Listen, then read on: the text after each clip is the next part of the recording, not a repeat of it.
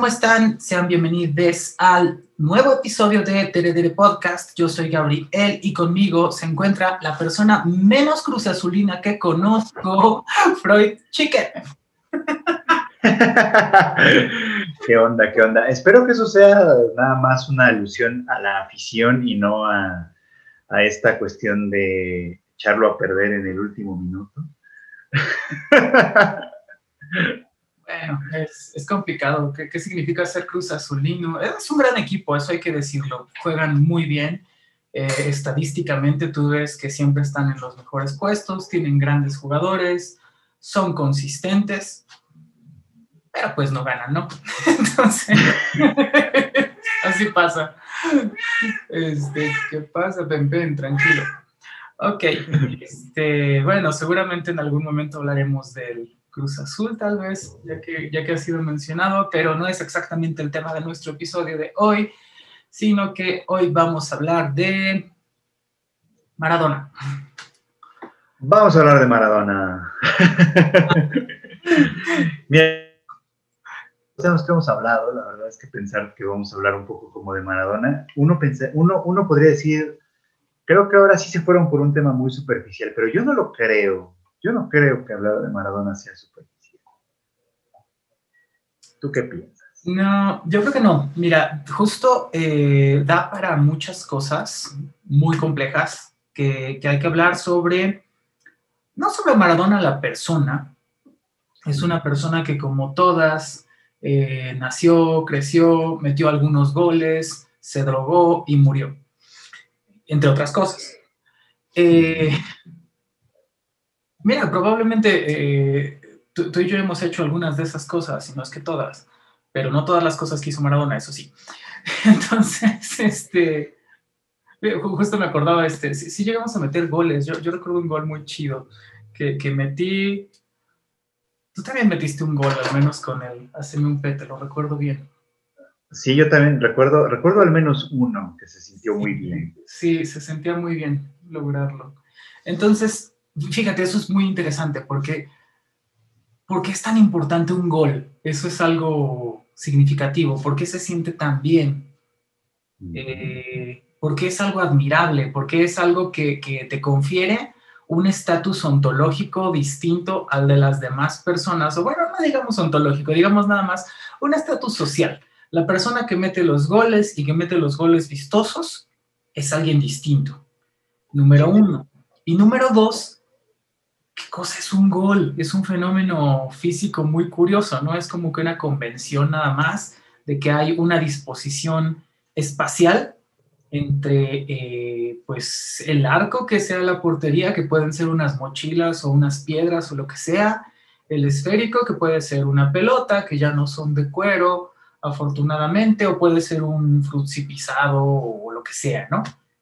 Y, y entonces cuando este objeto eh, logra penetrar entonces ese arco que está custodiando la gente, pues hay júbilo y excitación.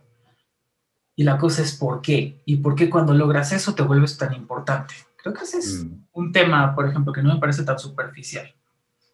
No, yo no creo que sea para nada superficial. Aunque, aunque de entrada podría, creo que parecerlo, ¿no? O sea, a lo mejor valdría la pena hacer una, una diferencia primero en en qué es superficial y qué no es. Y es que el fútbol en general, los deportes en general, Maradona en particular, para muchas personas puede parecer un tema, eso, superficial. Superficial porque, a diferencia de otras cosas a las que les atribuimos mayor eh, significación, digamos, el fútbol quizá es un, un fenómeno muy común, ¿no? Y, al menos en mi experiencia uno tiende a llamarle superficial a lo que es común. Porque un gol lo disfruta, lo puede disfrutar un, eh, doctor en filosofía, como lo puede disfrutar cualquier niño de la calle pateando botellas rellenas de basura. es una cosa tan universal, tan cotidiana, tan común, al mismo tiempo tan extraordinaria a veces, que, quizás su superficialidad está en eso, ¿no? En lo común de la experiencia, Hasta que intentamos hacer este ejercicio como el que dices tú ahora, ¿no? De, de definir qué es un gol y por qué es tan importante. Más allá de la experiencia física de un balón atravesando una barrera. Sí, sí, porque dices algo que, es muy significativo casi en todo el mundo. Eh, esto es reconocido como algo importante. Casi, casi en todo el mundo existe la convención de que dentro de las cosas que no son importantes, esta frase, el recuerdo, tal vez el fútbol es la más importante. Está al alcance de todas las personas reunirse con un grupo de personas cercanas y patear lo que sea, y, jugar. Y sobre todo lo siguiente, fantasear con que ese pequeño juego que tienen en el barrio, en el patio de la escuela, en la cancha de fútbol 7 o donde sus recursos les den, eh, tiene el, mismo impacto o la misma significación que tiene el de estas otras personas que reciben la atención masivamente del resto del mundo. Y es muy significativo, esto es algo que yo recuerdo cuando, cuando crecíamos, que aparentemente hay una distinción entre las fantasías infantiles y las fantasías adultas. Porque está mal que tú, no sé, estás entrando ya a la adolescencia tal vez y sigas teniendo aficiones por cosas que se consideren típicamente infantiles. Digamos, los Pokémon, supongo. Eh, no, no sé qué programas hay para que sean destinados para niños ahora. Estoy outdated. no tengo idea. Pero aparentemente es admisible que suscribas la fantasía del fútbol. Esa es una fantasía que sí es de los adultos, que está bien que tu papá esté fantaseando con que van a ser campeones y que tus tíos también se pongan a llorar cuando pierde el Cruz Azul. Este, y, así. Este, y hay otras fantasías adultas que son admisibles, ¿no? Como ser estrella de rock. Ser estrella de rock o de la música o en la farándula es una fantasía adulta admisible. Entonces, aquí el tema es, hay unas personas haciendo algo que pues es una convención y que socialmente se le ha conferido un rol eh, significativo, pero pues que, no sé, a mí siempre me ha quedado la duda de que sea otra cosa que una convención. No estoy cuestionando que sea auténtica la pasión que se pone ahí.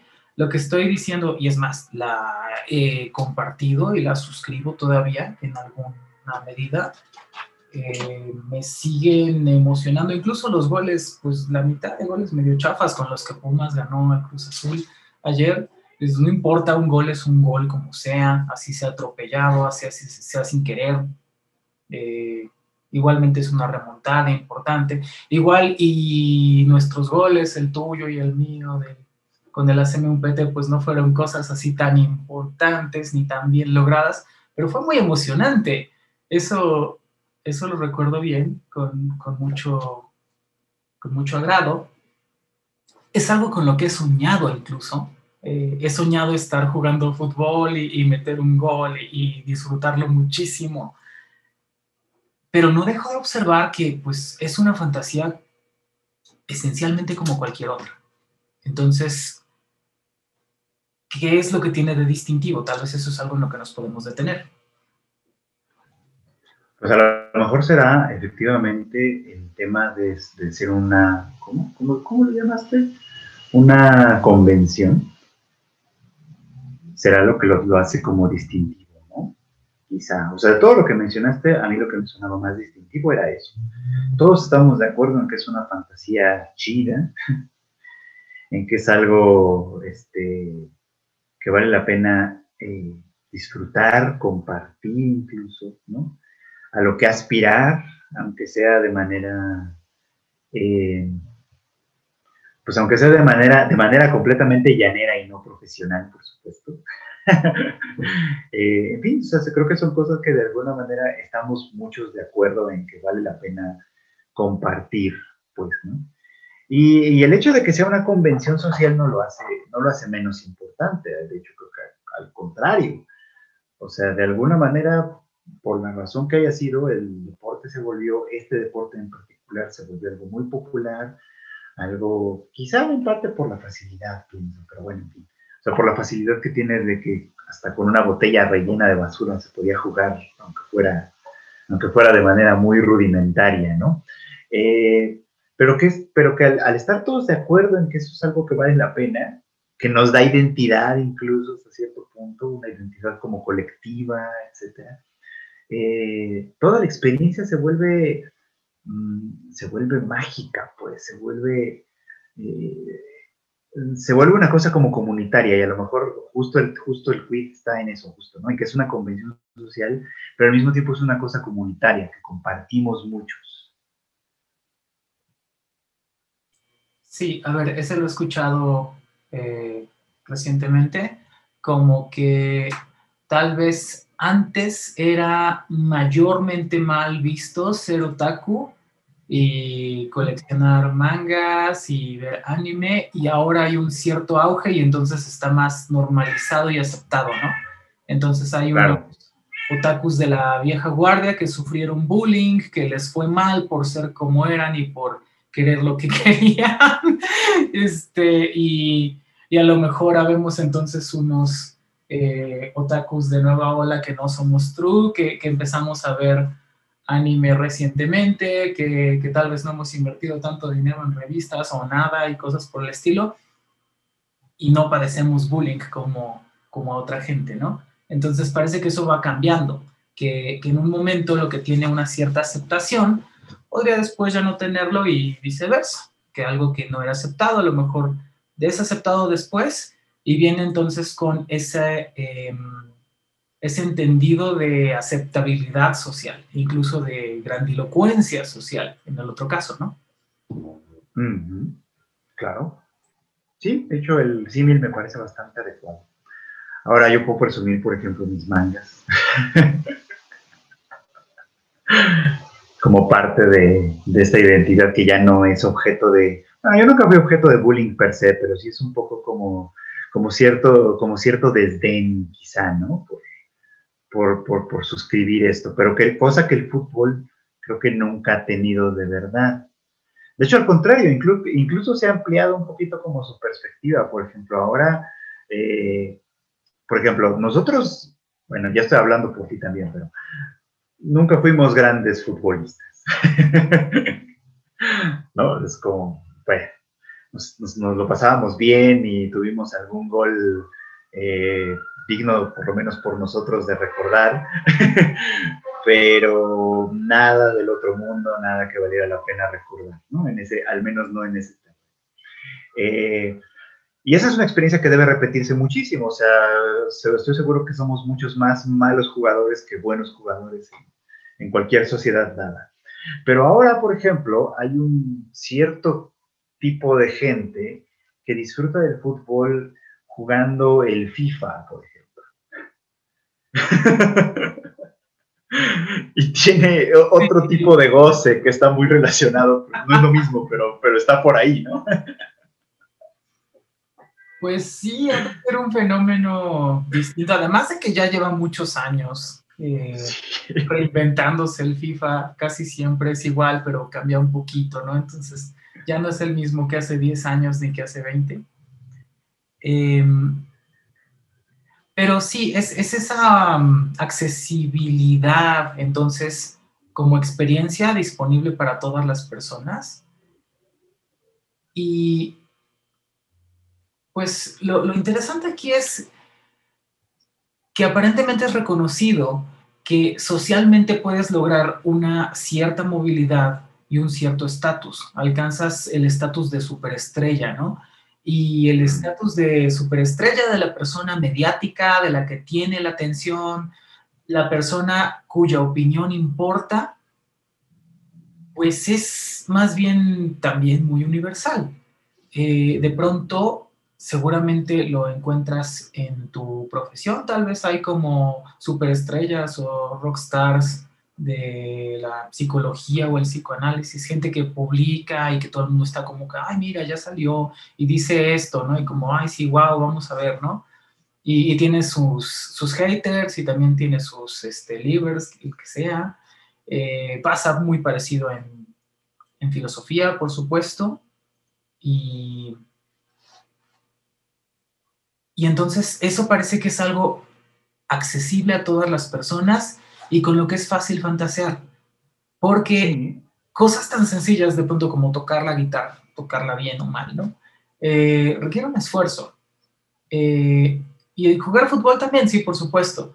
Pero empezar a jugar y tener la semilla de esa fantasía, de hecho, no toma demasiado. No toma demasiado esfuerzo. Al menos no estoy diciendo que no sea complicado lograr una meta deportiva, por supuesto que lo es. De lo que estoy hablando es lograr involucrarte lo suficiente para cultivar la fantasía. Y eso, curiosamente, tal vez lo tiene en común entonces el FIFA de el, electrónico, pues, con respecto al, al, juego de fútbol callejero llanero, no, no sé. Eh, el factor fantasía es al que me estoy refiriendo. Sí, sí, sí. Estoy totalmente de acuerdo. Estoy, o sea, estoy totalmente de acuerdo en que, el fútbol tiene esa ventaja. No necesita mucho para, para hacerte sentir eso. O sea, no, no, no. La guitarra es complicada, aunque sea algo que mucha gente toque, ¿no? Necesita cierto entrenamiento. y, cuando estás empezando, empiezas a sentir que lograste algo cuando puedes tocar el círculo de sol yo qué sé. Pero para que eso suceda pasa un rato, ¿no? No es tan sencillo. En cambio, sí puede pasar que la primera vez que toques una pelota se te haga meter un gol. Sí puede pasar, ¿no? Sí puede pasar que, que, la primera vez que agarras el control de una consola y juegues al FIFA, si la dificultad no es muy alta, puede pasar que ganes tu partido, ¿no? porque lo pones en principiante, es la primera vez que juego, a ver de qué se trata esto. Y en nivel principiante es muy posible que ganes, ¿no? Es muy posible que logres incluso que las Chivas o los Pumas derroten al Real Madrid. Eso sí pasó, pero bueno. Este, sí, está muy al alcance muchas cosas de pronto, ¿no? Y, y aquí lo interesante no es tanto como qué tan accesible es la fantasía, porque otra vez jugando con, mis sobrinas es como algo muy emocionante ver cómo dices, vamos a bailar y pueden bailar como que con total plenitud y se preguntan poco nada si alguien les está viendo, si están haciendo el ridículo, que es algo maravilloso, espero que nunca se les quite. Y lo mismo con tocar la guitarra, y lo mismo con escribir y con dibujar y con jugar, ¿no? Todo es como que eh, fácilmente maximizable a nivel fantasía. Y aquí tal vez el catch es que eh, en algún momento te dicen, este, no, pues está, está ñoño que sigas jugando con los pequeños ponis, ¿no? O en algún momento ya no debes tener elfos o, qué sé yo, ya no debes tener eh, muñecas, iba, iba, a decir yo muñecas de Evangelion, pero creo que no aplica. Este, bueno, en algún momento te dicen que ya no debes hacer eso, pero siempre es admisible que sigas teniendo esa fantasía del fútbol y emocionándote por algo que pues, pues que no cambia sustancialmente nada en el mundo por sí mismo. Por sí mismo, los goles, las cosas que suceden, no cambia nada, ¿no? El fenómeno social alrededor es lo que es profundamente significativo. Y muy probablemente entonces, si estamos entendiendo bien, lo que sucede es que más fácilmente eh, distintas personas en distintos momentos de su vida, no solo en la niñez, le siguen confiriendo esa importancia. Y en consecuencia, es importante también quienes están ahí. En el caso general, los jugadores, los equipos, y en el particular, las personas, ¿no? Como Maradona. Creo que por ahí por ahí vamos. Me parece bien, me parece bien. Sí, sí, creo que va por ahí. Eh, ahora, por ejemplo, Maradona o los jugadores profesionales, digamos, son aquellos vehículos, ¿no? A través de los cuales esta fantasía se materializa. O sea, eh, eh, a diferencia a lo mejor de otro tipo de fantasías, por ejemplo, pues a quienes nos gusta la ciencia ficción o cualquiera de esas cosas, que pues, por supuesto son fantasías que están más lejos, ¿no? más, son, son mucho más lejanas. El fútbol es una fantasía que tiene un correlato real, inmediato, al que tenemos acceso con bastante facilidad. Podemos ver los partidos. Podemos, bueno, ahorita no, pero en general podemos acudir a los estadios. Este, eh, podemos conocer a las personas eh, que están ahí o que han estado ahí eh, porque pues vamos, ¿no? Los vemos en algún evento público o, resulta que se cruzan con nosotros por alguna coincidencia de la, de la vida. Ahora me parece recordar que algún futbolista profesional estudió en nuestra escuela y alguna vez fue a hablar de su experiencia, creo yo. Este, no me acuerdo quién fue, por cierto, pero bueno. El caso es que es como, como algo, algo que es, que, que, es tan cercano, o sea, que es tan cercano, o sea, tan real y tan cercano, ¿no? Que la fantasía adquiere elementos muy concretos y que además incluso son, son, son figuras a las cuales se les puede proyectar mucho de nosotros. O sea, por ejemplo, ya en el caso específico, creo que ahorita hablaremos más de eso, pero en el caso específico de Maradona, muchísima gente le depositó cosas a él como persona, como figura, como, como futbolista, como muchas cosas. Y a través de esa proyección, la realidad la adquiere cualidades de realidad un poco más cercanas. Creo. Sí, y es que eh, justo esta clase de eventos donde dicen, mira, este jugador eh, que ha demostrado que puede triunfar, que tiene un salario tremendo, que la gente lo respeta, que es alcalde de tal o cual delegación o, este, o ciudad, eh, salió del mismo barrio miserable que tú. Tal vez tú puedes ser una persona respetable también. Un poco ese es como el mensaje, ¿no? Que de pronto tal vez buscaban darnos con, con ese tipo de eventos. Y, y es algo en cuanto a sus intenciones, seguramente bueno, pero, pero dudoso en cuanto a la concordancia de pronto entre eh, la, aparentemente ilegítima, eh, no sé cómo decirle, inferencia de, mira, esta persona salió de aquí y es más parecido a ti de lo que podías pensar, por lo tanto tú lo puedes hacer, lo cual es pues de pronto legítimo, con respecto a eh, esta persona lo logró y, y las cosas que hace en su vida son irrestrictamente buenas. Tal vez ahí es donde se desdibujan varias cosas, ¿no? Como el reconocimiento que puede eh, recibir alguien derivado de ciertas acciones buenas, parece que lo ponen ahí sí un estatus ontológico distinto de, las demás personas. Y eso es, puede ser muy preocupante, no se trata solo de futbolistas, sino de cualquier persona en general, otra vez a la que se le confiera un papel eh, protagónico, central, de superestrella o de una condición distinta de, de las demás personas.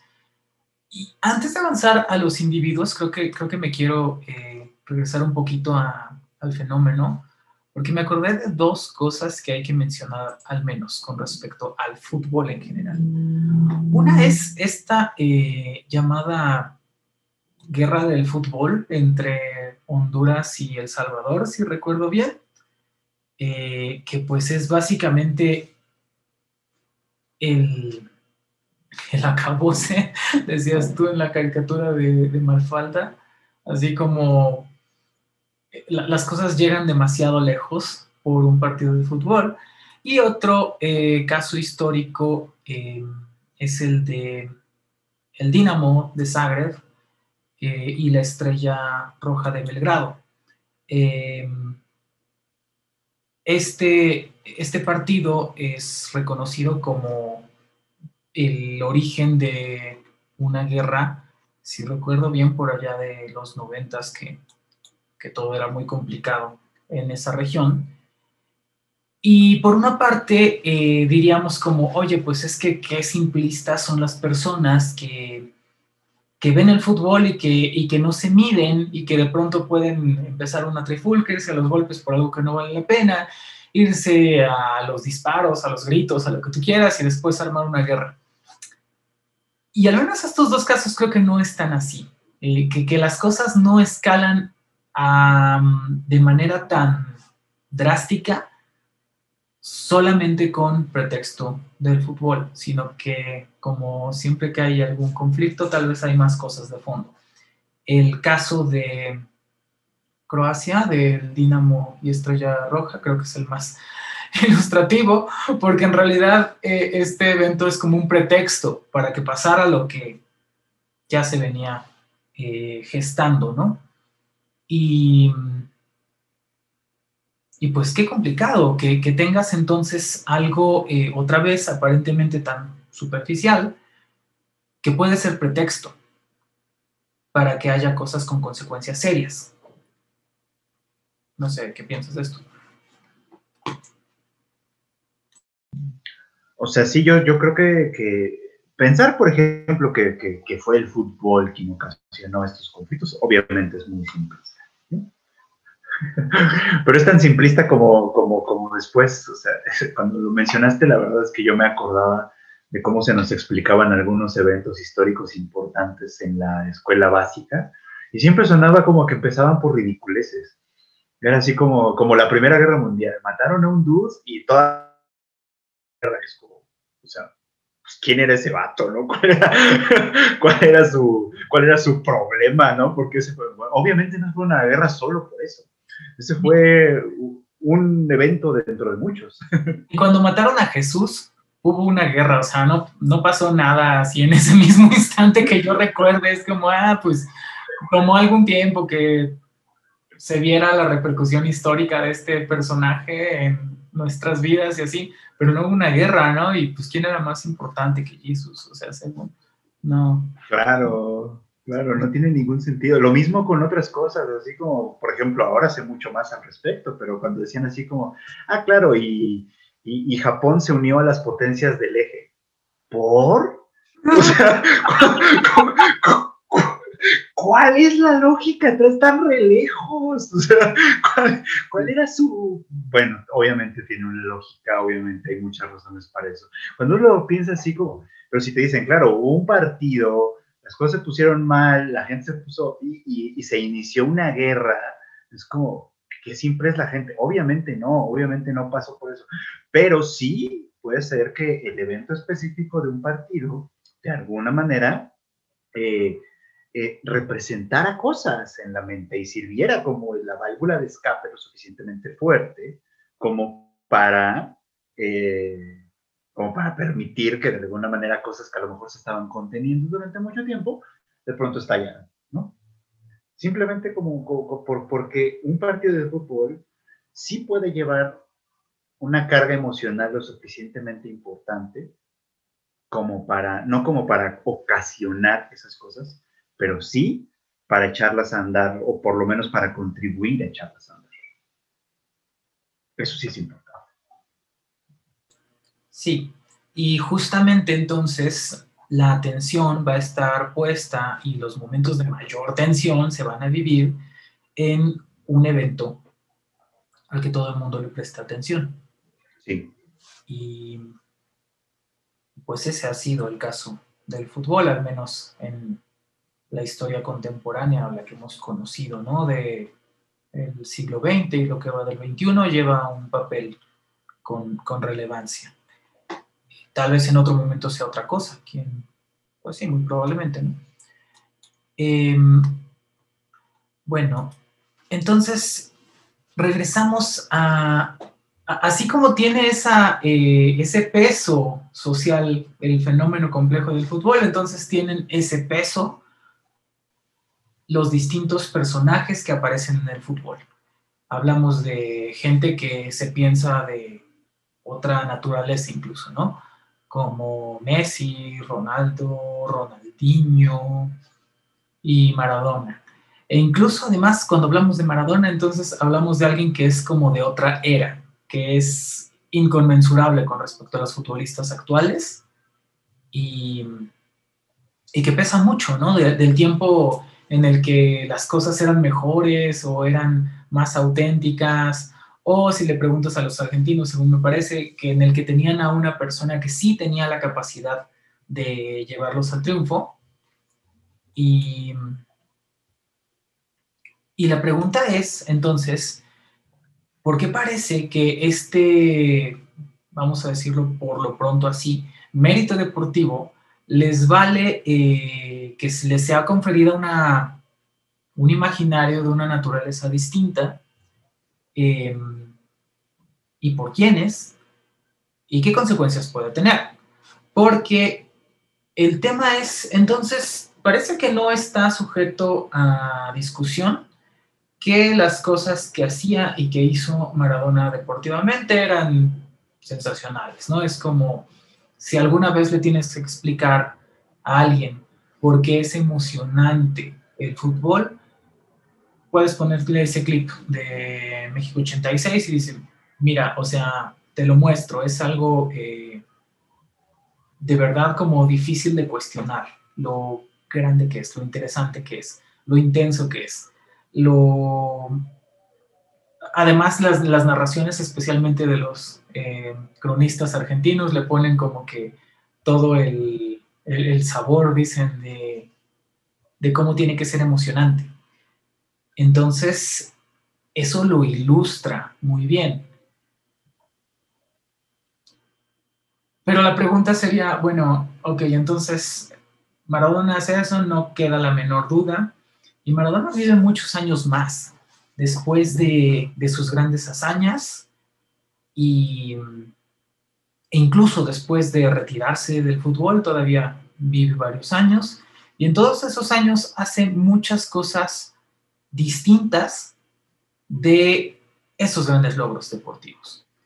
Y lo que es complicado entonces es que, que Maradona no es solamente esa figura deportiva, esa figura grandilocuente, esa figura que parecía ungida por los dioses, sino que es una persona y que tiene muchos defectos. Y, que aparentemente, y este es el, tema de, conflicto, eh, que aparentemente es juzgada por un cierto sector de la población solo pensando en ese mérito deportivo, en esos logros, en esa forma de ser grandilocuente. Y eso es lo peligroso, o lo complicado o lo cuestionable. No sé cómo lo ves. Sí, creo que es complicado, creo que es, como dices, tal cual peligroso y cuestionable, pero evidencia un poco, creo yo, cómo hasta cierto punto hay muchas dificultades para, para entender o para interpretar un fenómeno específico como, como, como a lo largo del tiempo, digamos, ¿no? O sea, yo, por ejemplo, observo la, Yo no sé tantísimo de la carrera de Maradona, por supuesto, ¿no? Pero cuando se... En cuanto supe, por ejemplo, la noticia de de que había fallecido, inmediatamente pensé, dije, esto, esto va a ser importante, por supuesto, ¿no? Y todavía no tenía como, como, como gran medida, en gran medida, qué tan importante iba a ser. Me fui un poco como dejando sorprender. Hay muchos datos que yo ya había olvidado. Por ejemplo, yo recordaba bien el, el, llamado gol del siglo, ¿no? ¿Por qué? Porque todo el mundo lo ha visto, porque está ahí, sí, por supuesto es increíble hasta este, en, muchos, en mucha medida, ¿no? Sí, y, y, y, recordaba también que en ese mismo mundial había sucedido lo de la famosa mano de Dios, ¿no? Y luego, no solo fue en el mismo mundial, fue en el mismo partido. es, como... Y hay una causal que, que, la gente, que el arquero eh, al que le metieron esos goles dice, oye, pero es que el llamado gol del siglo sucede después del gol ilegítimo que metió. O sea, si no hubiera hecho esa trampa, probablemente no hubiera tenido oportunidad de anotar ese golazo. Entonces, es, eh, son difíciles de evaluar los contrafácticos, pero él tiene un punto, ¿no? Sí. Tiene un punto, tiene un punto, claro, o sea, no, y de hecho es, es, tan sencillo como que un gol o un no, o sea, bueno, ya lo sabemos por toda la ciencia ficción que juega con viajes en el tiempo, ¿no? Cualquier cambio mínimo en, una, en un hecho histórico cambia radicalmente cualquier otra cosa. Y sí, en ese caso, un gol invalidado muy probablemente hubiera, hubiera causado o ocasionado que el gol del siglo no se, no se gestara. Bien, eso tiene un punto, por Pero lo que yo quería decir es que creo yo que esos dos momentos en un mismo partido sirven un poco como para, como para, como para decir, Maradona es un personaje complejo, que lo mismo podía hacer el gol del siglo que un gol ilegítimo, ¿no? Denominado además de manera, de manera irónica, burlona, como la mano de Dios, ¿no? Y esa es la evidencia de su vida en general. O sea, porque fue un gran futbolista, eso es incontestable, ¿no? Fue un futbolista que, que además hace, hace, hace, unos días leía un artículo que me, me, llamó mucho la atención porque me gustó por eso, que además eh, gestó una especie como de batalla eh, eh, histórica de clases, digamos, de clases sociales en el fútbol, cuando se enroló con el Nápoles, con este, un equipo chico, ¿no? Menor, que no tenía realmente los elementos de base para contratar una superestrella como Maradona y, y, lo llevó a, momentos que nunca más volvió a ver, además, este equipo, ¿no? Por supuesto, ¿no? Este, haciéndole frente a los grandes clubes que siempre ganan, o sea, como rompiendo con el statu quo, ¿no? De alguna manera, ¿no? Este, y, mandando, enviando un mensaje de esperanza, ¿no? De que desde abajo, porque además Maradona como persona también fue un, un chico que creció en una familia pobre, en un barrio pobre, que desde abajo llegó más alto, etc. O sea, es una persona de contrastes en ese sentido, ¿no? Que te, digo, el partido este de, de, la mano de Dios y el gol del siglo al mismo tiempo, pues, a final de cuentas esa es la historia, evidencian bien, evidencian bien que, que, que, no se trata de una persona simple y, y, que cuando hablamos de él como persona y como fenómeno social, creo que hay que entender eso también, o sea, que estamos hablando de un fenómeno complejo, que si nos limitamos a sus logros futbolísticos, no estamos viendo la, la imagen completa.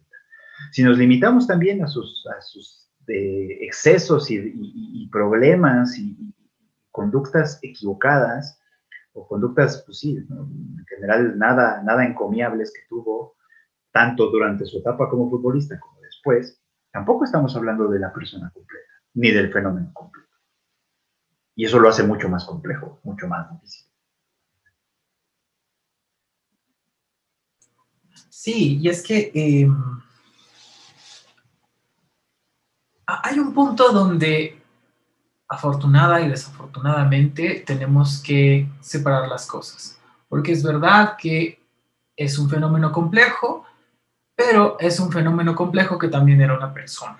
Y ese es el tema de, para muchas personas, que específicamente eh, me parece que las palabras de esta... Ah, se me fue el nombre ahorita, pero bueno, no importa eh, porque ahorita lo recuerdo. Este, la idea es, esta persona que, que es compleja, que representa tantas cosas tan importantes para algunas personas, otra vez, dices, no solamente es la fantasía de la que empezamos hablando, de yo puedo jugar a la pelota y puedo triunfar y puedo ser alguien a quien todos, todo el mundo admire, no solamente es eso, es además, yo puedo ser una persona que se puede sobreponer a la adversidad de venir de un barrio pobre y de salir adelante. Eso es algo con lo que todas las personas se quisieran identificar. Y no solamente es eso, sino además, yo soy una persona que puede romper los esquemas y que puede desafiar eh, cómo se han venido haciendo las cosas durante algún tiempo y demostrar que puedo poner mis propias reglas. Es alguien complejo, dices bien. Y eso, además complejo, no lo es solo en el terreno del juego, lo es también fuera. Y entonces dirías, bueno, pues eso está todo padrísimo. Pero el tema es, eh, aquí lo que sí tengo a la mano es una frase de Maradona que dice, yo me equivoqué y pagué, pero la pelota no se mancha. Entonces, aquí utiliza una... It's 22 hours. Gracias. Aquí utiliza una eh, metáfora muy simple para decir, eh, toda esta magia de la que estamos hablando, todo este imaginario de las personas y toda esta, toda esta fantasía de la que está revestida la vida de Maradona, eh, es algo que pertenece a otro orden. Y a lo que él se está refiriendo es, pues efectivamente, eh, yo cometí eh, ilícitos, seguramente ahorita vamos a hablar de eso, pero los enfrenté y ya lo pagué. Y por lo tanto, entonces, todo eso ya es deuda saldada y, y tenemos que seguir viviendo con este imaginario. Y es una postura bastante, em, no se me ocurre otra palabra, entonces lo voy a decir, es bastante cínico decir, em, yo ya pagué mis culpas, ya puedo vivir en paz, ya puedo, puedo regresar a seguir viviendo esta fantasía de lo que la gente piensa que soy. Porque aquí hay algo interesante también, estamos, tenemos la certeza de que las personas eh, viven con ese imaginario respecto a Maradona, pero también está que la cuestión de qué es lo que pensaba el propio Maradona de Maradona. Y muy probablemente suscribía este imaginario de decir, yo soy de otra dimensión, yo vengo de otro planeta, yo soy de otro orden. Y, y eso es un poco preocupante. No sé qué piensas al respecto. Creo que lo que, lo que, lo que hay ahí implicado hay, he estado mencionando eh, a lo largo de esta conversación, este, este asunto como del estado, un estado como de excepción que de pronto tienen ciertas personas, al alcanzar eh, este, este, este estado ontológico, como dices, distinto, que se adquiere a partir de superar de superar la norma, pues que al final de cuentas Maradona creo que es algo, algo que representa muy bien, ¿no? Alguien que, alguien que se sale de la norma. Y cuando te sales de la norma, que quiere decir en esencia que eres extraordinario, puede ser extraordinario para bien o para mal, o para ambas cosas, la mayor parte de las veces son las dos cosas, pero el estado de, de ser extraordinario se confunde y confundimos muchas veces todos con un estado de excepción. Creo yo que ese es parte del problema. O sea, por ejemplo, Maradona, digo, los, los logros eh, eh, deportivos son incuestionables, creo. Digo, obviamente, salvo, el, salvo la mano de Dios, pues. y, seguramente muchas otras tropelías que habrá hecho en su, en su carrera, pues, ¿no? el juego limpio, el juego limpio no siempre es lo más exitoso pero bueno, en fin, ese es un tema distinto. Todo lo que hace después, todas estas fechorías, crímenes incluso, eh, que se le pueden atribuir o, de los que se le ha acusado en distintas medidas, esta, esta frase que dices de yo ya pagué y por lo tanto ya, esto tiene que quedar atrás. En general se entiende desde un, punto de vista, creo yo, uh, pues lo voy a decir así, porque es la palabra también igual que se me ocurre, como desde una lógica muy del capitalismo, ya sabes. o sea, de hecho, incluso la manera de decirlo, como ya pagué mis deudas con la sociedad porque ya me enfrenté a lo que sea que haya sido, al escarnio, a un juicio, a una multa millonaria o a qué sé yo, ¿no? Eh, y automáticamente es como un, me, me, devuelve a este estado de excepción en el que puedo seguir haciendo las mismas cosas, porque además tengo con qué pagarlo, ¿no? Porque estoy en un estado de excepción en el que, en el que puedo hacer las veces que yo quiera las barbaridades que a mí se me ocurran, porque tengo los medios para salir de este atolladero y puedo pagar, en teoría, mis crímenes. Eso. Que es una lógica como completamente, entiendo que es como muy del capitalismo, pues, ¿no? Si a mí me alcanza mi fortuna de multibillonario para comprar un país completo, lo voy a comprar. ¿Y qué? Es mi derecho, ¿no? pero sin que nadie me diga, bueno, o sea, puedes porque el sistema te lo permite, pero ¿se vale que lo hagas? ¿Tendríamos que, validarlo simplemente por, por, esa cuestión? Y creo que aquí es donde entra este problema, ¿no? O sea, que seas un jugador sobresaliente, que hayas venido de un lugar de, desventaja económica, cultural y lo que tú quieras, que hayas, te hayas convertido en una persona extraordinaria, significa o puede significar que estés de verdad en un estado de excepción y nosotros como sociedad tendríamos que validarlo, tendríamos que, que, respetarlo. Ahí sí creo que no, por supuesto, ¿no? Ahí sí creo que es donde nosotros tendríamos que trazar un límite. Un límite que no siempre se traza, obviamente. Y que con Maradona es un ejemplo muy claro, ¿no? Sí, sí, sí, dices bien, es el tema de esa excepción. Fíjate que creo que vale la pena mencionar entonces las palabras de Paula da Pena. Paula es la futbolista de 24 años que se rehusó a rendir homenaje a Maradona. Cuando estaban en el minuto de silencio, ella se da la media vuelta y se, se sienta en el césped y dice ella, yo me niego a guardar este minuto de silencio por un violador, pedófilo, utero y maltratador. Em, y su punto seguramente es, eh, por supuesto esto no es lo que está diciendo, es lo que yo estoy haciendo exégesis, eh, no, no, no pagas nada más con, con, la multa o con las horas o días o con lo que hayas hecho estar en prisión esas, esas acciones. De hecho, eh, por supuesto aquí yo no estoy diciendo lo que dijo ella, eh, estoy haciendo yo mi exégesis.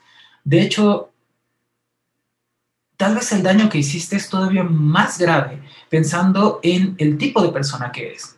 Porque alguien que no recibe atención mediática, alguien a quien las personas no le confieren respeto, que no le, que no le tienen un espacio especial en su imaginario y en sus vidas, pues comete un crimen o deja de cometerlo y no hace demasiada diferencia. Pero una persona tan metida en el imaginario colectivo eh, que tiene estas acciones y estas actitudes, trae repercusiones. Trae las repercusiones de que, pues, fíjate que, no, que, que la, la legalidad es distinta de la justicia, número uno, que eso es algo que aparentemente es muy inusual de pensar y, esperaría yo que no fuera el caso, pero creo que me voy a quedar esperando. Y también la legalidad es distinta de la eticidad. Eso es algo como que pues, es una idea muy rara, ¿no? O sea, ¿de qué estás hablando tú? Eh, si yo cumplí con las normas, si yo ya pagué mi, multa, pues ya estoy, eh, ya estoy bien. Ya es curioso porque si te fijas, dices bien, eso es un formato medio capitalista, pero también es católico. Es como, no importa cuántas fechorías yo ya he hecho, voy, confieso, limpio. Y de hecho, al menos así es como yo lo entendía y así lo pensaba porque era como, ver las cosas que yo pensaba, en serio, en serio me afectaba mucho eso del catolicismo. Pensaba como, ok, ya estoy en estado de gracia otra vez. Sería como que muy bueno que algo me pasara y me muriera ahorita, porque entonces podría ir al cielo. Pero no podía hacer nada al respecto, porque si lo hacía, entonces iba al infierno. Y solamente por haber pensado eso, entonces ya estaba fuera del estado de gracia. Y es como, danos un minuto, Dios, por favor. Entonces, este, en fin. Pero el punto es, esto es algo muy curioso que, que me platicaba alguien, no recuerdo quién, que cuando hay sanciones, de hecho, eh, sanciones específicas para una infracción, de alguna forma, eh, socialmente o psicológicamente, se está algunas personas invitando a que cometan la infracción. Porque si ven el costo, dicen, ah, mira, lo puedo pagar y listo. Este me lo contaron de, una, de un lugar donde, pues, un centro educativo, ¿no? Están los niños y pues tienen los papás que ir a recogerlos y se les pide que pasen puntualmente. Y pues los papás hacen su mejor esfuerzo, pero a veces se les complican las cosas o lo que tú quieras, ¿no? Y en algún momento dicen, mira, está complicándose mucho, están llegando muy tarde los papás, vamos a poner multas. Empiezan a poner las multas Y lo que sucede es que los papás dicen, ah, mira, por tanto dinero me cuidan al niño una hora más. Pues listo, llego una hora más tarde, que se hagan cargo de la criatura y ya está. Yo ya lo pagué, santo remedio, ¿no? Eso tiene muy la lógica capitalista que dices, que es, puedo, puedo costear esto, entonces lo hago y listo. Y es preocupante porque entonces parece que no se, pierde de vista la consideración por las otras personas. Se pierde de vista la consideración por tus propios hijos que de pronto podían estar esperando que llegaras por ellos y que es medio triste cuando estás esperando que lleguen por ti y no llega nadie este, el tiempo de las personas que están trabajando ahí, que pues su horario a lo mejor va de un lugar al otro, pero como son tus empleados, como les estás pagando, pues que se aguanten, porque tú les das de tragar, ¿no? Esa es la, la, mentalidad de la persona que paga un servicio. Y, y en el caso de Maradona, de pronto es como, mira, ya me hicieron un escándalo, ya me hicieron sentir mal, ya me hicieron pagar, ya perdí dinero, ya perdí tiempo, pero ya estoy limpio. Entonces, el daño que yo haya podido hacer a las personas que yo haya maltratado, violentado o abusado, pues yo ya lo cubrí. Entonces, puedo seguir en mi estatus de excepción, no en el de una persona normal, no, no, no, en el de excepción, sigo siendo una persona excepcional. Y eso es preocupante, porque esa facilidad con la que regresas al estatus de persona normal o al de excepcional, excepcional, perdón, es lo que te invita a reincidir, a seguir transgrediendo las normas y a comportarte como si las leyes fueran otras para ti. No sé si abusé demasiado de la hermenéutica. ¿Qué crees? Sí, sí, estoy totalmente de acuerdo. De hecho, en, la medida en la que estabas diciendo esto, a mí me venían a la mente pues otros casos que conozco que van un poco como de lo mismo. Y de hecho, eh, yo, yo desconocía, fíjate, desconocía lo que había pasado con esta futbolista. Este, digo, me parece que pues además está perfectamente en su derecho de, no, de no rendir ningún homenaje a algo en lo que no cree. Me parece además muy significativo. Me imagino que le habrá llovido la gran cantidad de críticas, como sí, sé que le llovieron al, portero inglés que todavía estos días tuvo el, descaro de, volver a, repetir su queja, por supuesto, Este, digo, también está en todo su derecho, obviamente, ¿no? También está en todo su derecho. Es una víctima de, de esta tropelía, pues, ¿no? O sea, está todo su derecho a seguirle insistiendo. Eh, pero digo, desconocía esto, pero, pero la lógica de excepción sí es algo que se repite en muchas partes y que además en nosotros como sociedad muchas veces despierta este, este, estos debates últimamente sobre todo. Que de hecho con Maradona pasó, lo dijeron con esas mismas palabras, yo lo vi por lo menos algunas veces, de esto de separar al autor de la obra. claro, Maradona no es un autor per se, pero es algo que, que, va muy de la mano y que de hecho amplía mucho, amplía esta, esta discusión a los futbolistas y a otros y a todas estas personas que ahora estamos definiendo como que viven en un estado de excepción, entre comillas, ¿no? Porque lo, lo dicen, en, en, el medio en el que yo ando más, que es en el medio del anime y el manga y estas cosas, un caso al que siempre puedes recurrir para hacer enojar a un grupo de otakus es el de Rurouni Kenshin, que no sé si tú conozcas o desconozcas del caso, pero... Eh, ah, bueno, pues te informo, si te gustaba Rurouni Kenshin, pues este, tal vez te va a dejar de gustar porque te... Bueno, en, nuestro país se conoció como Samurai X, que era, que era como tradujeron el, título del anime, etcétera. Sí, sí. Bueno, es el mismo. Sí, sí que, que, pues, está chido, la verdad, o sea, el anime y todo estaba bueno. El caso es que hace unos cuantos años, al autor del manga, que es el, bueno, el creador de esta, de esta historia, este, este, ahorita se me olvidó su nombre, pero bueno, no importa, hoy, ahorita te lo averiguo.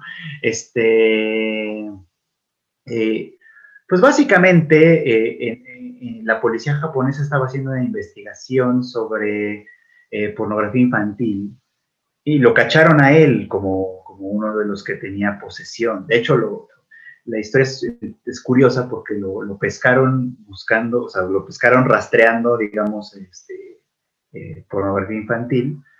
Y, él tenía una colección tan grande que, que la policía tuvo motivos para sospechar que que no era un cliente, sino un distribuidor. Resultó que era un cliente, ¿va?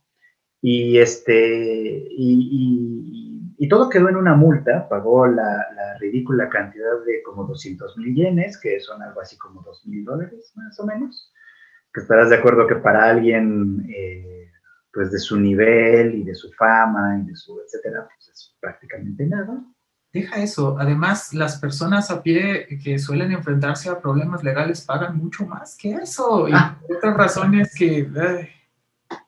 Además. No, no empezamos con el activismo hoy todavía. y bueno, pues el caso es que vive en un estado de excepción en el que ni siquiera tuvo que pisar la cárcel, obviamente. Todo quedó en la, todo quedó en la multa, en que Shueisha, la editorial para la que para la que trabaja, que es la más grande de Japón también, lo castigó un rato, así como suspendieron sus, obras y tal, y etcétera. Y a los pocos meses fue como, bueno, pues a la gente ya se le olvidó, este, o ya encontraron mentalmente la manera de justificar un poco la situación, entonces todo vuelve a la normalidad. Y decía yo que puedes hacer enojar a los otakus ahora con este asunto, porque claro, nada más alguien, alguien dice, ah, este, me gusta mucho Rurouni Kenshin, en Facebook, por ejemplo. ¿no? Yo a veces lo hago para entretenerme. Y vas y les comentas, este, ah, pues no hay que olvidar que Watsuki, Watsuki se llama este vato, bueno, se apellida, este, que Watsuki e, es, es un pedófilo tal, ¿no? Y sale la furia, ¿no? ah, estoy separada, hay que separar la obra, Rurouni Kenshin es, una gran, es un gran manga, no sé qué.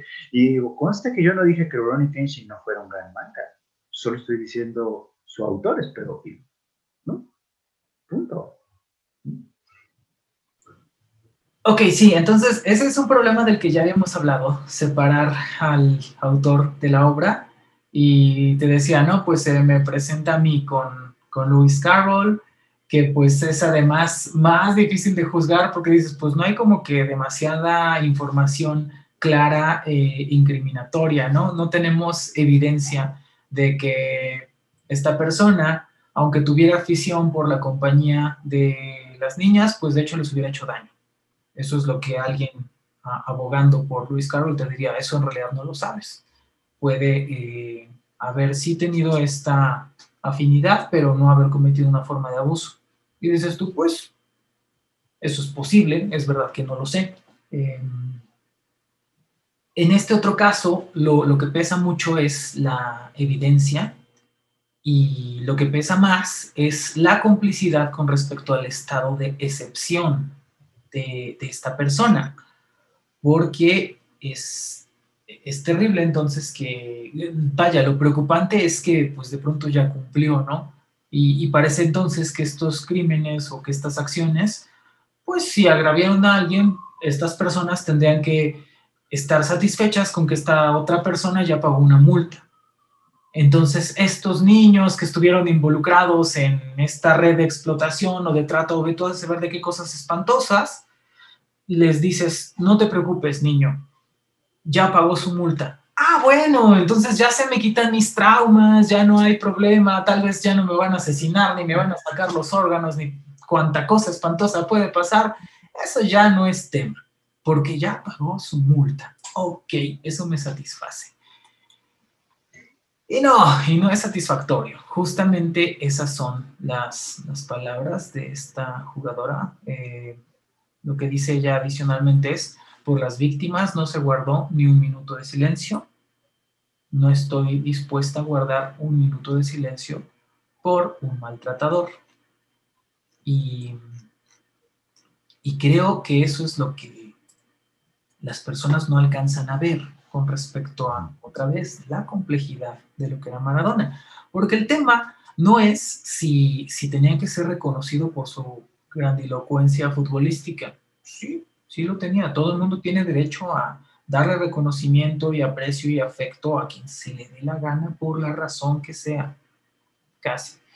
Pero, este, y sí, también es verdad que ninguno, creo, quiero pensar, ninguno de los hinchas del, del, River, ¿eh? del Boca, este, del Boca, de toda la gente que era muy fan de Maradona, te dice, yo soy fan de Maradona porque era un pedófilo, o yo soy fan de Maradona porque era buenísimo maltratando a las mujeres, o yo soy fan de Maradona porque era un drogadicto y era padrísimo. Casi nadie te dice eso.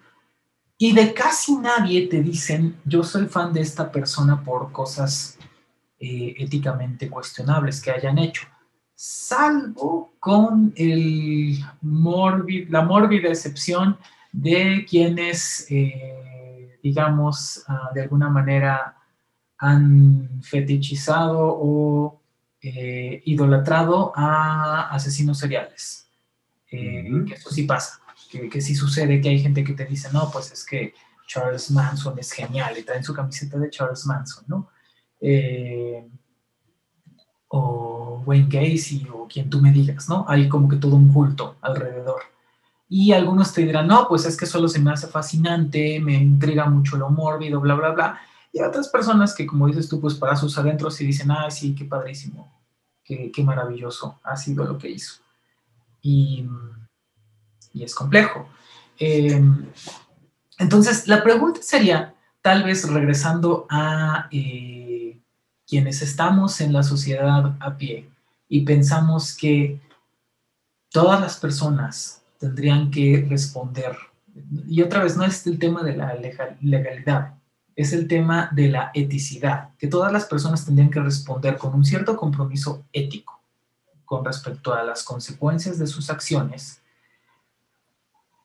¿qué esperaríamos que sucediera con gente como Maradona? ¿Qué esperaríamos que pasara con gente como este, bueno, que acabas de decir de Samurai X?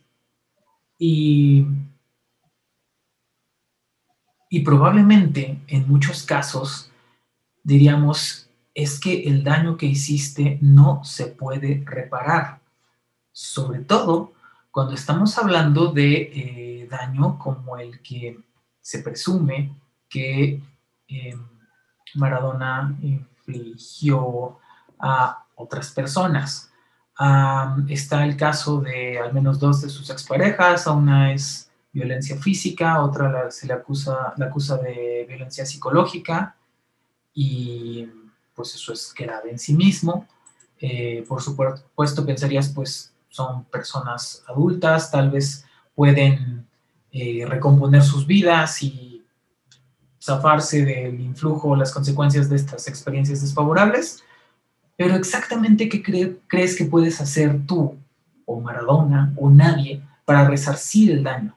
¿Cómo deshaces el daño? O sea, eso queda mucha duda. Y las otras eh, denuncias severas son las de pedofilia. Estás hablando de que se filtran fotografías donde eh, Maradona está en, una fiesta eh, con presuntas menores de edad desnudas, con juguetes sexuales ahí, este, que pues es algo muy, muy inapropiado. Y además está todo lo que se presume, por supuesto, pero que no se sabe de cierto, que es que Maradona con frecuencia iba a Cuba y se habla mucho del turismo sexual, que es algo que no está como bien tipificado y esclarecido, pero que se dice que es un secreto a voces, entonces es como, vaya, si una persona a pie puede salirse con la suya, eh, pues ¿qué piensas que no podía ser Maradona? Tal vez eso es hmm. Lo preocupante. Y este otro caso, entonces, eh, que es el mismo que, que has mencionado de Samurai X, es como es tan fácil entonces que, digamos ya pagó su multa y ya no, ya no está el daño, ya fue resarcido. Estas personas ya no van a sufrir las consecuencias de lo que hizo este. Y por otra parte nos lo regresan como, bueno, ¿y qué quieres? ¿Que pague por el resto de su vida? Y hay quienes te contestarían que sí, que las consecuencias de este tipo de acciones los van a perseguir a las personas agraviadas el resto de su vida. porque la persona agraviada tiene que vivir el resto de su vida con las consecuencias de este acto traumático y el maltratador no. El maltratador y el abusador puede decir, yo ya pagué, la pelota no se mancha. Entonces, creo que esto es todo lo que está de fondo, detrás de este gesto que me parece tan poderoso de, de esta chica. Y, y no sé si toda la gente está pensando en todo esto al mismo tiempo cuando te dicen hay que separar a la persona de sus goles. Ajá. Porque hay una última cosa que, que quiero decir al menos en esta intervención, que es, vaya, Maradona la persona acaba de morir. Maradona el futbolista, pues se acabó hace mucho tiempo. Maradona el, el futbolista en su auge también se acabó hace mucho tiempo. Entonces, exactamente cómo funciona tu argumento de que separe a, al futbolista de la persona cuando la persona hace mucho, mucho tiempo que no era el futbolista. Hace muchísimo. No, no es como si se muriera Messi mañana, o sea, pues sí, ahorita está muy vivo todo lo mágico que hace. No estoy sugiriendo que a Messi sí se le perdonen las cosas. Lo que estoy diciendo es el rol de futbolista que lleva en la sociedad Messi en este momento sigue vigente, creo, todavía. Pero Maradona hace mucho tiempo que no. Y entonces es muy extraño que digas tú, eh, separa a la persona del personaje cuando el personaje hace muchísimo que no tiene vigencia. Y lo que tú estás llorando es el deceso de la persona. Entonces, no, no, me cuesta mucho trabajo creer ese argumento. No, no sé qué piensas. Sí, no creo que sea, no creo que sea el mejor argumento, pero es que creo que de todas maneras es muy difícil pensar en todo lo que has, todo lo que estás diciendo y considerarlo al mismo tiempo es muy difícil pensarlo. Primero porque hace falta esta cuestión de la empatía, ¿no? O sea, suponiendo, vamos a, suponer sin conceder que todo lo que se le acusa a Maradona es verdad, ¿no? Digo, nosotros no lo sabemos, ni, ni, ni tendremos manera de saberlo, pero aparentemente hay suficiente evidencia de que por lo menos hay, hay, hay, hay esos elementos, ¿no? Bueno, ok. Eh, ¿A qué iba yo con eso? Ah, sí, punto número uno es como, o sea, son cosas que, que, que, pueden ser traumáticas, que pueden ser difíciles, que dejan huella en las personas y, con las, y en las personas que, se, que, lo vivieron y con las cuales se esperaría que nosotros pudiéramos tener cierta empatía, ¿no? Eh, y esa empatía implica reconocer lo que tú ya dijiste, ¿no? Estas personas víctimas van a vivir con, ese, con, con esa experiencia mmm, toda la vida, probablemente, ¿no? Eh, algunas lidiarán mejor que otras con ese asunto y tendrán recursos para enfrentarlo o qué sé yo, pero, este, pero lo cierto es que los va a acompañar toda la vida, ¿no? Y es algo que efectivamente el agresor pues también tiene que llevar toda su vida de alguna manera, ¿no?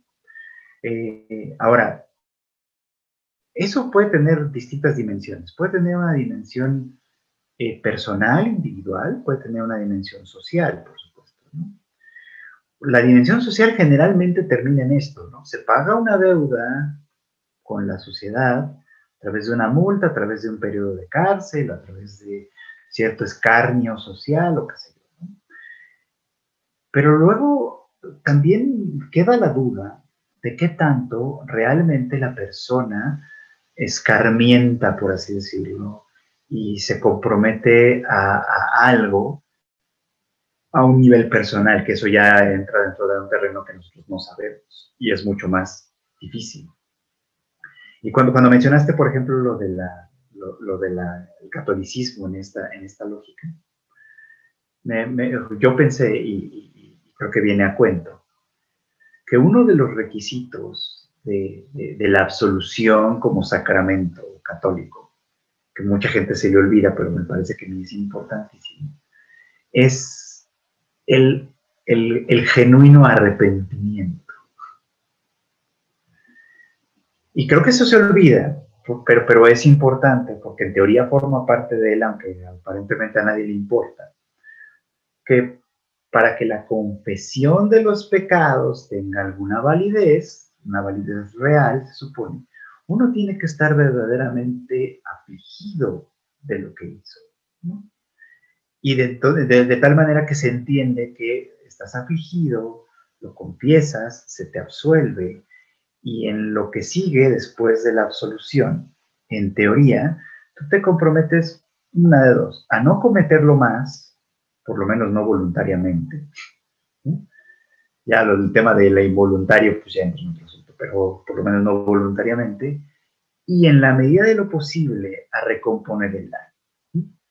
Hay daños imposibles de recomponer, obviamente, pero, pero, pero en la medida de lo posible hacerlo. Te comprometes a las dos cosas, se supone. yo sé que mucha gente no lo hace ni lo tiene en mente siquiera, ¿no? Pero yo pensaría que, que esa, esa, esa, lógica también tendría que entrar cuando uno comete errores este, y, o crímenes, pues, este, independientemente de la gravedad, pues, ¿no? O sea, si mi crimen es, por ejemplo, no voy a imaginarme un crimen que yo cometa, pero si, si, si, mi, si mi pena social es pasar un tiempo en la cárcel, por ejemplo, obviamente lo tengo que hacer, pero no basta con eso. Eso, eso no va a devolver lo robado, ni va a revivir al muerto, ni va a hacer nada. Es algo con un daño que yo ya no puedo resarcir, pero con el que yo también, como agresor, tengo que vivir. Y eso es algo que con, con este estado de excepción no pasa. O sea, yo no sé si pasa con el criminal común o si, o si, o, pero cuando el estado de excepción existe y la sociedad lo, lo, lo, lo valida, no pasa. Simplemente no pasa creas esta fantasía también en, el futbolista, en la celebridad, en lo que sea, de que como ya pagó su sociedad, su, perdón, ya, ya pagó su culpa con la sociedad, ya no tiene que sentirse mal por eso, ¿no? Pero eso es algo que ocurre porque la sociedad también lo consiente de esa manera.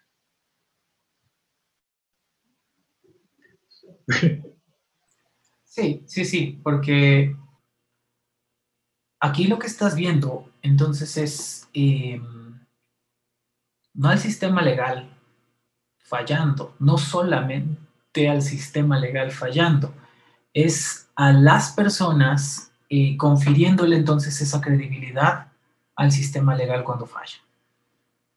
Que es, efectivamente, ya lo exculpamos y pues ya, si estas personas se sienten mal porque las maltrataron, porque las violaron o por lo que haya pasado, pues ellas son las que están mal.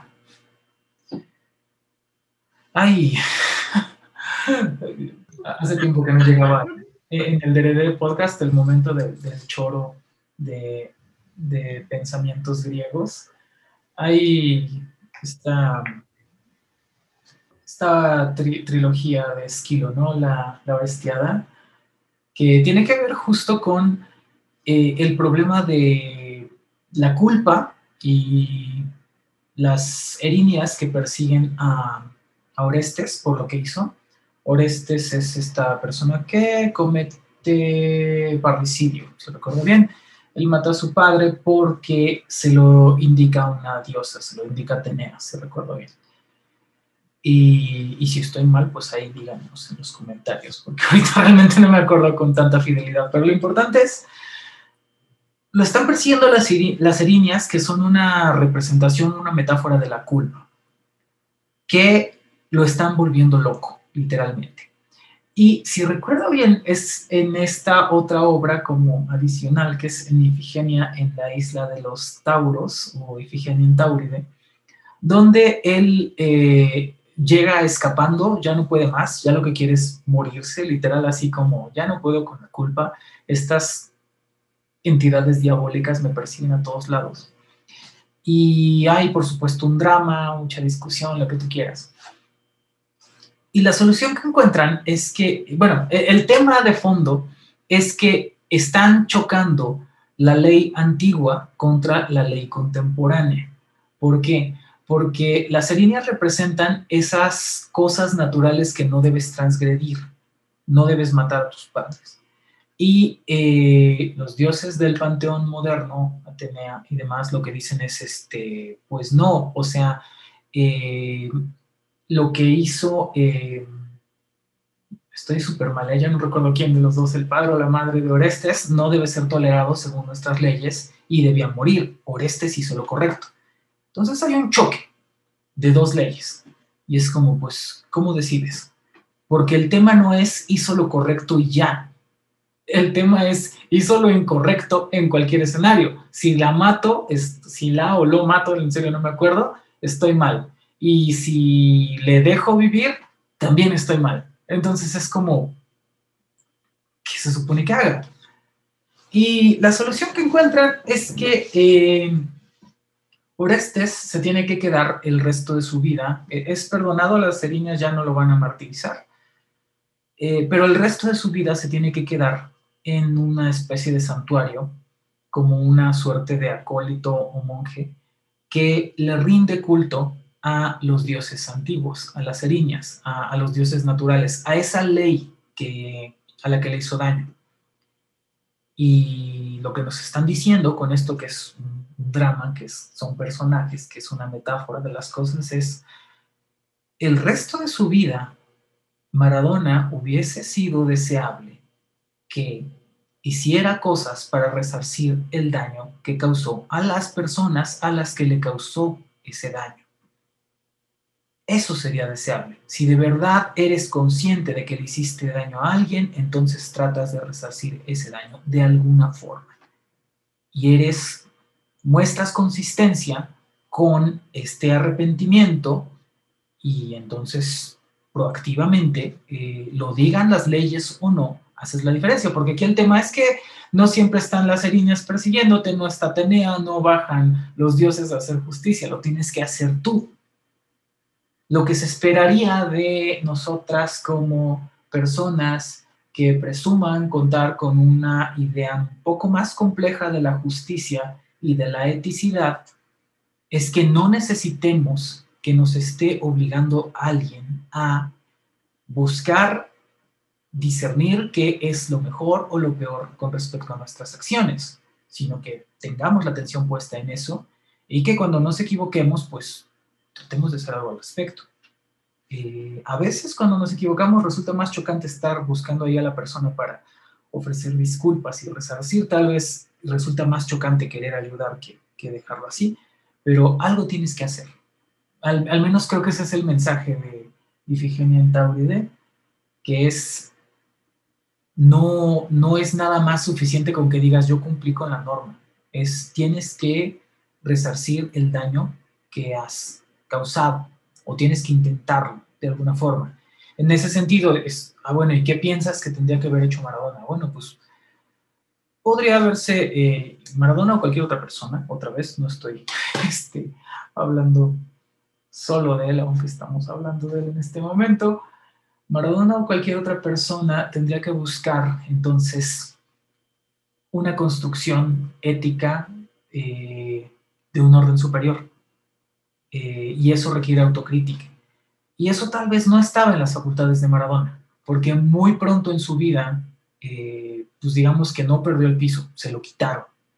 Eh, para tal vez se le ayudó mucho, pero fue como, mira, tú eres una persona de otro orden, créelo. Y lo creyó.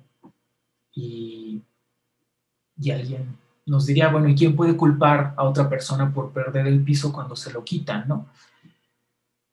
Pues justo lo que estoy diciendo, eh, seguramente desde una postura bastante cómoda, donde a mí nadie me quita el piso, es, no, hay que permanecer eh, tan, eh, con tanta objetividad como podamos respecto a nuestras acciones, sus consecuencias y las, el daño que podemos hacer, causar a los demás y tratar de hacer algo al respecto probablemente eso hubiese sido eh, más satisfactorio que decir yo ya pagué y, la pelota no se mancha, ¿no?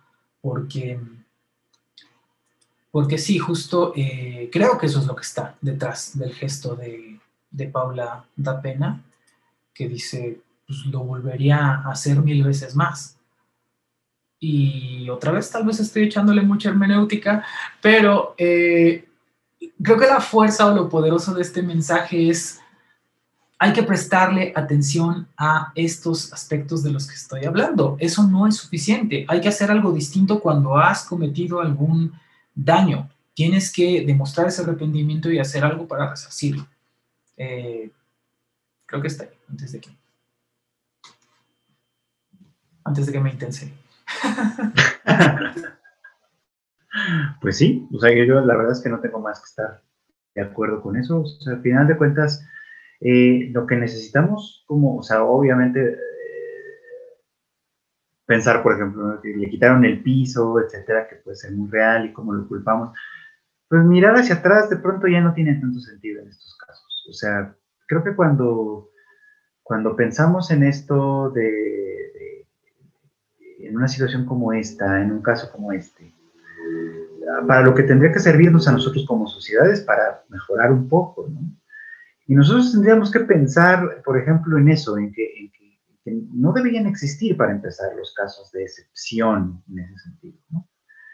Si las cosas fueran enteramente, bueno, fueran más objetivas, podemos reconocer eh, los logros literarios, futbolísticos o del orden que ustedes quieran de una persona y al mismo tiempo sancionar cuando esta persona que los comete eh, también comete otras cosas, también y, exigirle eh, resarcir o intentar resarcir los daños que se, que se generen de, la, de cualquier manera sin que eso melle de ninguna manera sus otros trabajos, por supuesto, ¿no? Pero para eso tendríamos nosotros que empezar a renunciar a ese estado de excepción, al estado de excepción que nosotros les conferimos a estas personas. Y quizá eso sea difícil para nosotros, porque es un estado de excepción al que, como decíamos al principio cuando hablamos de la fantasía, al que aspiramos de alguna manera.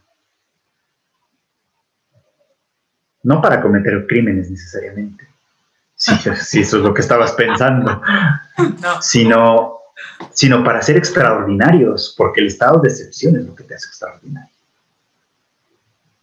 Pues sí, eso es eso es que es muy curioso que me acabas de recordar algo que hablé hace varios años con, con un estudiante justo respecto a, la, a los héroes trágicos griegos. ¿Por, qué parece que siempre son como que la gente más esforzada, la más grandilocuente, la más increíble? Pues porque ¿quién quiere ser la persona intermedia, la, la que es bien X, la que a nadie le llama la atención? En algún momento tal vez logramos madurar un poco y decimos, ok, no todo se trata de mí en todos los momentos, eh, a veces, pero esa, esa fantasía eh, de alguna forma eh, sí queremos que viva. Sí, sobre todo ya sea para nosotras mismas como personas o porque de hecho nos gusta que, alguien más esté ahí, que alguien más nos deslumbre, ¿no? No sé, no sé si te pasa, pero parece que conforme vamos creciendo y vamos conociendo ciertas cosas, es un poquito más difícil tener ídolos que, que cuando éramos jóvenes, al menos. Y tiene como que más requisitos. Y eso seguramente va de la mano con eh, la conciencia que tenemos de que pues todas las personas son personas, ¿no? Y lo que estamos viendo de pronto es solo un aspecto que a lo mejor nos puede gustar mucho y, y esto es curioso, que a lo mejor nos pondría, eh, nos causaría cierto nerviosismo, tal vez esa es la, característica distintiva. Esto me acuerdo, me, me lo preguntaban hace algunos meses, cuando todavía salíamos a la calle en un congreso, vino un lógico muy connotado, tal vez lógico vivo connotado, el, lógico con vida mayor connotado en el mundo, Graham Priest, eh, tal vez sí. Y yo pienso que de manera no tan justificada. Entonces, eh, le sorprendía mucho a, dos amigos, a Emilio y a Adrián, sobre todo, que yo llegué en el Uber con Grand Prix, que estuve platicando con él, que puse como, ah, sí, ya lo traje, órale, bájese por allá, y es no sé qué. Y ellos así como, eh, sobre todo Alejandro, como muy, muy fangirleando, como increíble, así de, está aquí. Y, y me, creo que fue Emilio que me dijo, ¿por qué no estás como especialmente impactada? Y yo, pues si quieren luego les explico, ¿no? O sea, a mí francamente eh, me parece que son grandes sus trabajos y varias otras cosas, pero no llega a impresionarme de esa forma, entonces pues eso no va a pasar.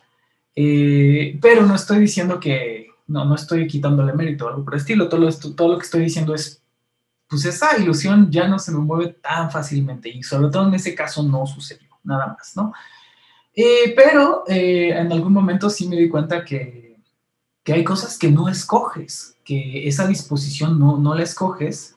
Em, un día me di cuenta de que estaba viendo un, un video de LP llegando a un aeropuerto en Sudamérica, creo, no era aquí en México, sino en Chile o en algún lugar, y la gente estaba enloquecida, gritando y así. Y entonces me di cuenta de, no manches, si yo estuviera ahí, yo también estaría fuera de control. O sea, me daría como mucha euforia conocer a, LP y verla de cerca y que cantara. Sería como que, wow, o sea, y no me había dado cuenta hasta ese momento que, que veía el furor de las personas y dije, yo puedo compartir eso. Me, sorprendió mucho. Eh, y me hizo muy feliz, se me hizo muy bonito. Ahora tengo una nueva ilusión en la vida, que es algún día conocer a LP. Entonces, este, y no lo esperaba, pero pues así pasa. Y tal vez eso es eh, otra cosa rescatable, que de pronto podemos regresar a un poco comprender a las personas que no escogen tenerle esta devoción a Maradona, aunque está mal aunque, aunque de pronto la idea de decir borrar eh, todas las cosas horribles que hace, ignorar las consecuencias que tiene para con las personas que afectó, sus acciones, conferirle este estado de excepción es algo mayormente negativo, pero entiendo, entiendo por qué te puede ilusionar, eso, eso lo concedo, ¿no? Creo que va por ahí. Sí, creo que yo ahí no tengo nada más que agregar, creo que lo entiendo también desde ese punto de vista. Quizá por eso en parte es tan chocante, ¿no? De pronto cuando, sobre todo, digo, esta futbolista tiene todas las razones del mundo, porque forma parte del mismo mundo, digamos, ¿no? Y además un mundo que, sobre todo, a las futbolistas las trata de manera bastante injusta. Este, o sea, hay muchas razones por las cuales, pero por ejemplo, claro, el aficionado al fútbol, el, el que de alguna manera sueña con patear la pelota, etcétera, y que como dices tú, no escoge esa clase de cosas, pues es un poco como chocante que vayas y le digas, ah, pero era un violador. Sí, sí era. Y también era todo lo demás. Y a mí lo que me gusta es eso otro. Y es lo que me gustaría seguirle celebrando, quizá, ¿no? aunque ya se haya muerto. Es lo que es lo que a mí me gustaría recordarle. Ya. Sí, sí, sí, tal vez es, es difícil lograr una conciliación de las dos cosas decir como, mira, sí, eso fue muy importante, pero nuestra sociedad tendría que ser distinta. La próxima vez que tengamos un, gran ídolo como LP este, y, haga esta clase de atrocidades, decir, mira, sigue pareciéndome grandiosa su música, pero a las personas que afectó, eh, les tiene que, estoy por supuesto transfiriendo hipotéticamente los crímenes de Maradona con respecto a los hipotéticos crímenes de LP, a las personas que afectó les tiene que resarcir el daño y tiene que hacer algo activamente por la sociedad a la que dañó. Eh, tal vez eso es lo que esperaríamos, porque es verdad que es chocante, como te decía hace rato, de pronto el propio Maradona tal vez no tenía esa capacidad de autocrítica. Tal vez se le hacía fácil decir yo ya cumplí, ya soy libre, eso es igual que lo piensa todo el mundo. Y al ciudadano a pie, eh, el hombre empírico, dice Schopenhauer, pues de pronto también se le hace como, pues ya cumplió, ya déjalo en paz, ¿no? Eh, y tal vez toma mucho más trabajo hacer un esfuerzo por conciliar las dos cosas. Es decir, somos personas que nos podemos equivocar y que podemos ocasionar daño a la sociedad, y, podemos hacer algo al respecto. Con respecto a, eh, hay personas con estado de excepción que pues déjenlos en paz porque los amo. Entonces, no sé qué es lo que hay que hacer. Supongo que tengo algunas ideas, pero tal vez eso podremos intentarlo esbozar en otra ocasión, ¿no? Cómo, cómo tiene que ser la constitución ideal, cómo se aplican las leyes, qué es la jurisprudencia, en qué ocasiones es admisible un estado de excepción y cosas por el estilo. Tal vez ese es tema de otro, otro DVD, no lo sé. pues ahí está, ahí, ahí hay otras propuestas por si quienes nos hacen favor de escucharnos están interesados en alguna, pues que nos lo hagan saber. Por cierto, soy una bruta, se me olvidó mandarles saludos a eh, mi queridísima Saí, que siempre escucha el Deredere Podcast. Entonces, muchos saludos a Saí, Muchas gracias. Y pues nada, si no tienes otra cosa que agregar, Chicken, ¿quieres decir tus redes sociales? Sí, claro, me pueden encontrar como Freud Chicken, así como Freud Chicken, en todas las redes sociales, de preferencia en Twitter, que es donde más ando. Ahí platicamos sobre todo de anime y esas cosas, pero cualquier tema es bienvenido. Excelente. Y a mí me encuentran, ya saben, como Gabriel.rg en Instagram, Dios mío, ya no quiero usar Facebook, es lo peor que hay. Este, y por supuesto está el canal en YouTube donde algunas personas ven esto, que también lo encuentran como Gabriel RG. Y pues nada, supongo que con esto terminamos el DDD de hoy, Fried Chicken. Despidámonos. Muchas gracias por todo, Fried Chicken, como siempre. Muchas gracias también, Gabriel. Un abrazo, un gran placer como siempre y pues volvemos pronto. Aprecio infinito. Ciao. Bye. Ciao.